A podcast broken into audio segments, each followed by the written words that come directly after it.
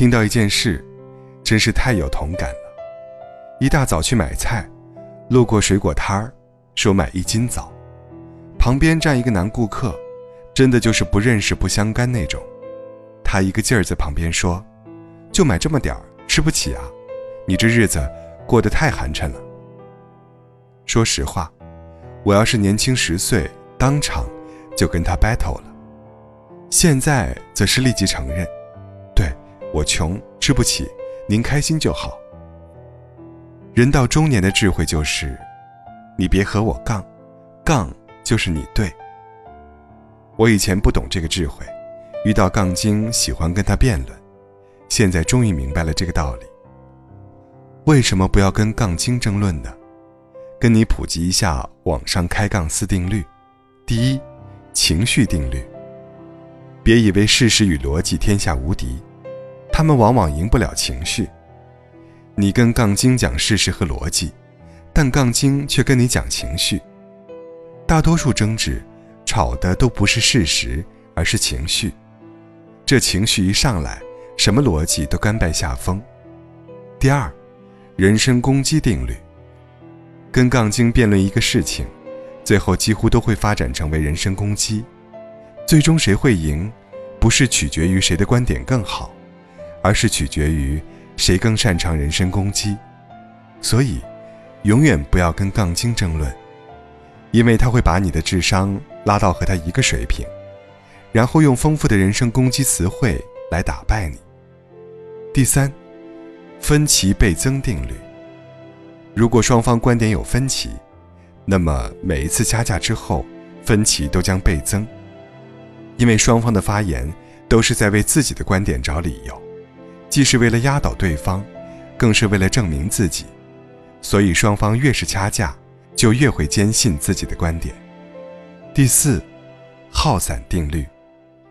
一场掐架的耗散率，往往取决于双方的体力消耗，也就是说，一场掐架最终的胜负，不是取决于谁的观点更高明，而是取决于。谁的体力更好，谁的时间更不值钱，所以千万不要跟杠精辩论。第一，你说服不了他；第二，浪费时间和精力；第三，既伤身体又坏心情。可是遇到杠精了怎么办？最好的办法就是回应：你别和我杠，杠就是你对。我现在就是这样，不管杠精说什么。我都会说，嗯，你说的对。每次遇到杠精时，我都很真诚点头，表示他说的对，然后欣赏对方想继续又不知从何杠起的表情。只要你说出这句“嗯，你说的对”，大部分杠精就会自动结束话题。个别杠精见你杠不起来，还会自己杠自己了。我刚才这话不能算对。我那么说也不见得是。有一天，孔子的学生子路，在门口跟一个人发生争执。那人说：“一年只有三季。”子路说：“一年有四季。”两个人在那儿吵了半天，还差点冻伤了手。这时，孔子来了，两人便找孔子仲裁。孔子听完，跟那人说了一句：“嗯，你说的对。”一年只有三季，于是那个人得意洋洋而去。子路很不服气，问孔子：“一年明明有四季，先生怎么说只有三季呢？”孔子说了这么一句话：“跟一个连四季都不知道的人较真儿，你就说你蠢不蠢吧。”所以，不要跟脑残和杠精辩论，遇到脑残和杠精，回复一句“你说的对”就行了。多说一句都算你输。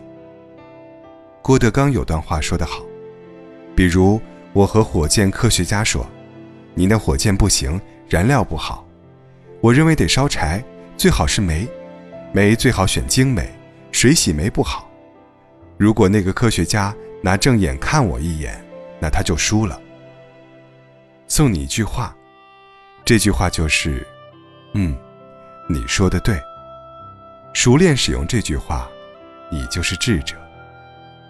一个青年人去问一位大师：“大师，怎么样才能快乐？”大师说：“不要跟杠精和脑残争论。”青年人说：“我不赞同你的观点。”大师说：“嗯，是的，你说的对。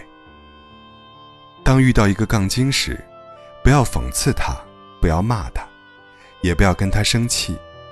我们只需要做一件事。”支持他的一切观点，同意他的一切说法，把他培养成一个大杠精。等着瞧吧，总有一天，他会碰上另一个大杠精的。